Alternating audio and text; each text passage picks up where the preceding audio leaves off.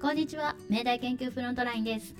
名古屋大学の最新の研究成果をお届けしています。今回は仲間からメンバーを除外するという状況で除外する立場の人の心の痛みについて社会心理学の研究を紹介します。職場での解雇やグループからの仲間外れ想像するだけで心が痛みますが日常的に起こっていることです。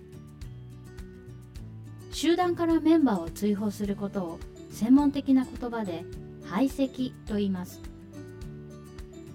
排斥された時の強い心の痛みは脳の反応を調べた研究でも確かめられています。では排斥する立場の人はどうでしょうか？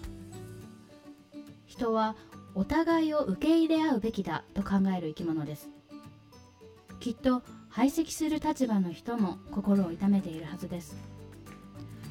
ただ誰かを排斥しなければならない状況では排斥の対象を決める心の中のルールがありそうです。そこで名古屋大学と高知工科大学の共同研究グループは心理学実験を行いました。まず実験の参加者に架空のメンバーとのチームプロジェクトを疑似体験してもらいます。そしてチームとして成果を出している状況で誰か1人を排斥しなければならないと伝えメンバーの成績を見ながら排斥の対象者を選んでもらいました。いろいろなパターンで実験を繰り返していくと排斥の対象になりやすいメンバーの特徴が分かってきました。さてここでちょっと考えてみてください。あなたなら次の2人のメンバーのうちどちらを排斥の対象にしますか？1あなた個人に貢献していてチーム全体には貢献していないメンバー。2あなた個人には貢献していないがチーム全体に貢献しているメンバー。